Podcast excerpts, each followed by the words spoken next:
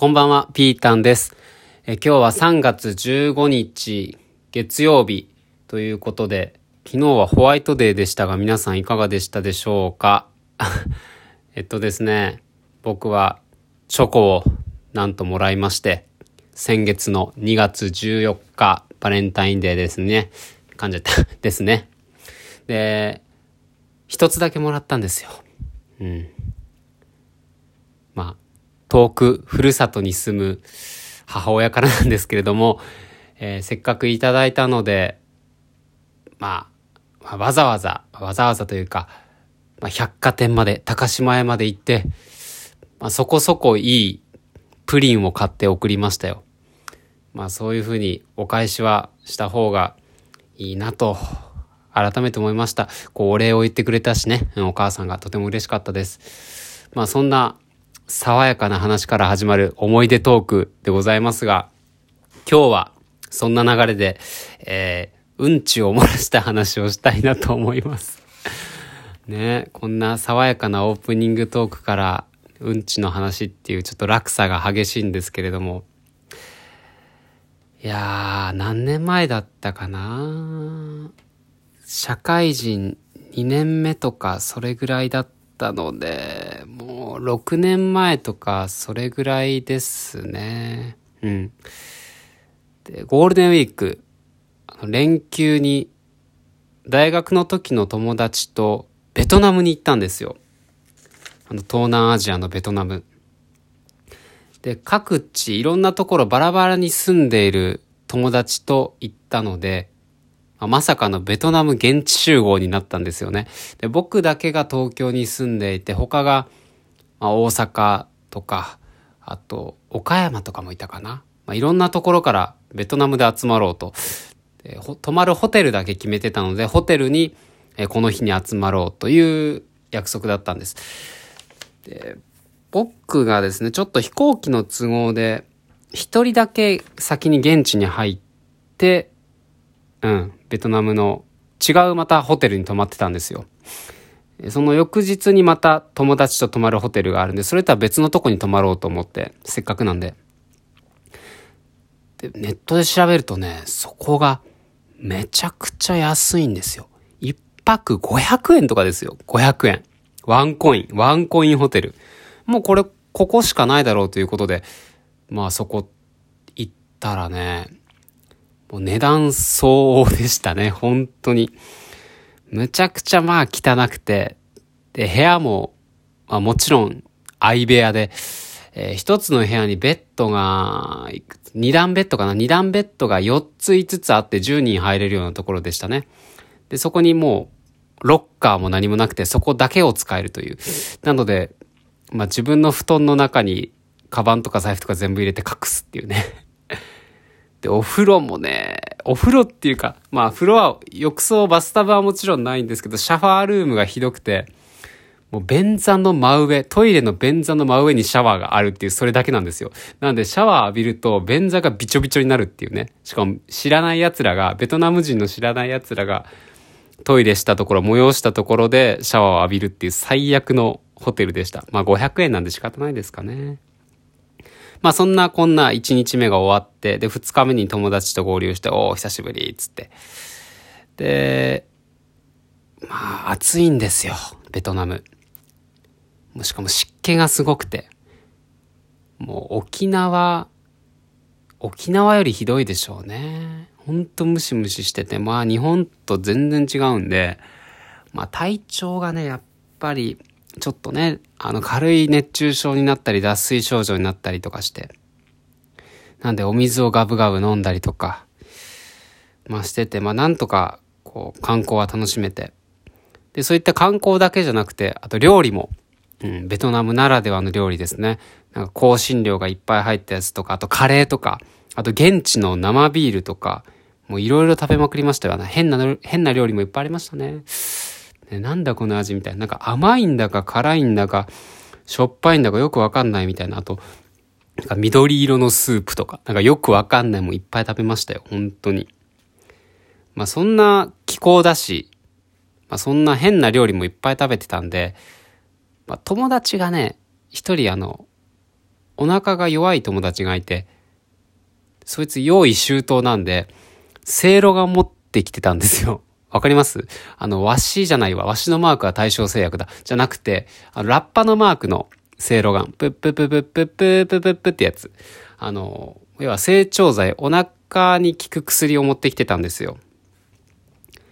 で、まあ、それをね、頑張って飲んで、まあ、あれ変な匂いすんだよな、あれ。あれ飲んで、それで頑張って5日間かな、耐えてましたよ、そいつも。何回もトイレに行ってね、ホテルに帰っては。何してんだよってね、みんなで言いながらね。っていう、僕もね、まあ、大丈夫かなとは思って、ちょっと不安だったんですけど、まあ、全然大丈夫で。で、ベトナム楽しかったな、いろいろあったけど、つって、また遊びに行こうなってこう、またベトナムの空港で解散してね、またみんな日本国内のチリチリのとこに帰っていったんですけど、僕ね、スケジュールがちょっと異常だったんですよ。ベトナムから帰ってきた日の朝、連休明けですね。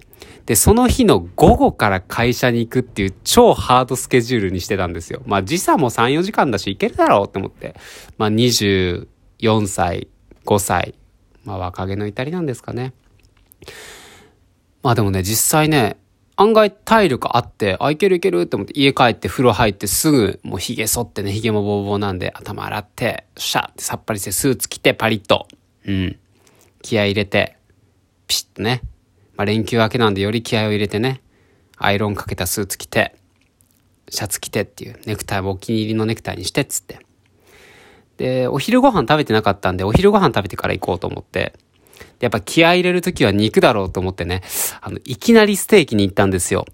いや、いきなりステーキ結構好きで僕ゴールド会員なんですよね。で、ゴールド会員だと、こう、毎回特典が受けれて、ソフトドリンクが無料とかいろいろあるんですけど、まあまあまあ、それでいきなりステーキに行って、こう、サーロインステーキだな、あの時は確か。じゃあちょっと、奮発して、サーロインで 250g お願いします。バーって食って。よしって思って。じゃあ、肉も食ったし、ベトナムも楽しんだし、今日からまた仕事頑張るかって、こう電車に乗ろうと駅に向かって歩いて行ってたんですよね。うん。晴れた日だったな、あの日も。ここまではね、順調だったんですよ。ベトナム楽しんで、で、帰ってきてさっぱりしてお風呂入って、で、いきなりステーキでステーキ食べて、こっから、こっからなんです。なんかね、お腹が、なんか、キュルキュルキュルって言い始めて、なんか、あれ？調子悪いぞ。なんか聞いたことない音が音から、音、音からじゃなくてお腹からして、なんか、うにゅうにするんですよ、お腹の中が。えー、なんだこれと思って。えー、って思って。で、そっからですよ、地獄の時間。もうね、便意がすごい。本当にすごいです、便意が。もう、今にも、バーって出てきそうな感じ？お尻から。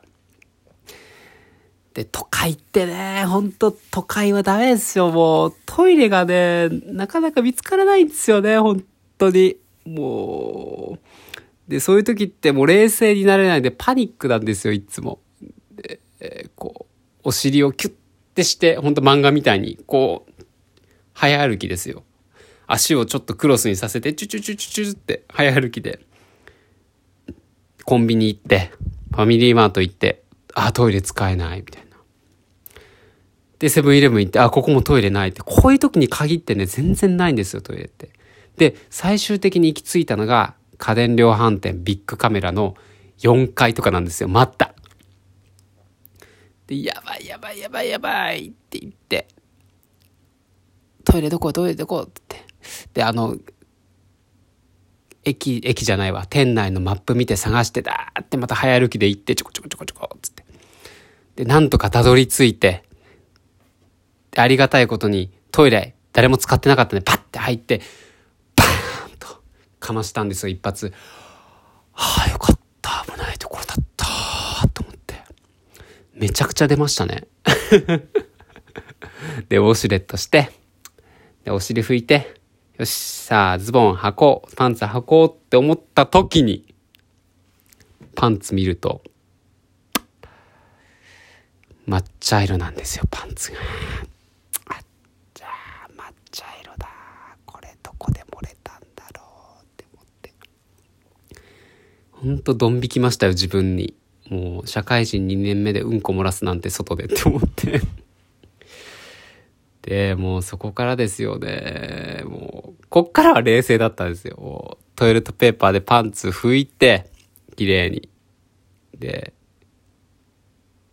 脱いで、で、たまたま持って、あ、持ってなかったな。どうしたっけ？脱いで、丸めて、トイレットペーパーでぐるぐる巻きにして、カバンの中入れて、で、そのままパンツ、うんこついたパン、パンツ持ったまま、カバンの中入れたままコンビニ行って、コンビニでトランクス買って、で、その、またビッグカメラに帰ってきて、そのトランクス履いて、トランクス入れていたスーパーの袋の中にうんこついたパンツ入れてビッグカメラのゴミ箱にポーンってパンツ捨てて、えー、会社に行ったっていう、ね。いや、もう最悪でしたよ、本当に。だからね、もう、調子乗って、あの、海外から帰ってきて、ステーキなんか食べちゃダメですよね。本当にそれはね、いい教訓になりましたよ。うん。あと、あの、お腹が弱い友達をバカにしてね、せいろがんなんて飲んでじゃ、飲んでんじゃねえよなんてバカにしちゃダメですよ。本当に。もうね、そんなことしてたらね、自分がうんこ漏らしますから、皆さんも気をつけてください。はい。では、ありがとうございました。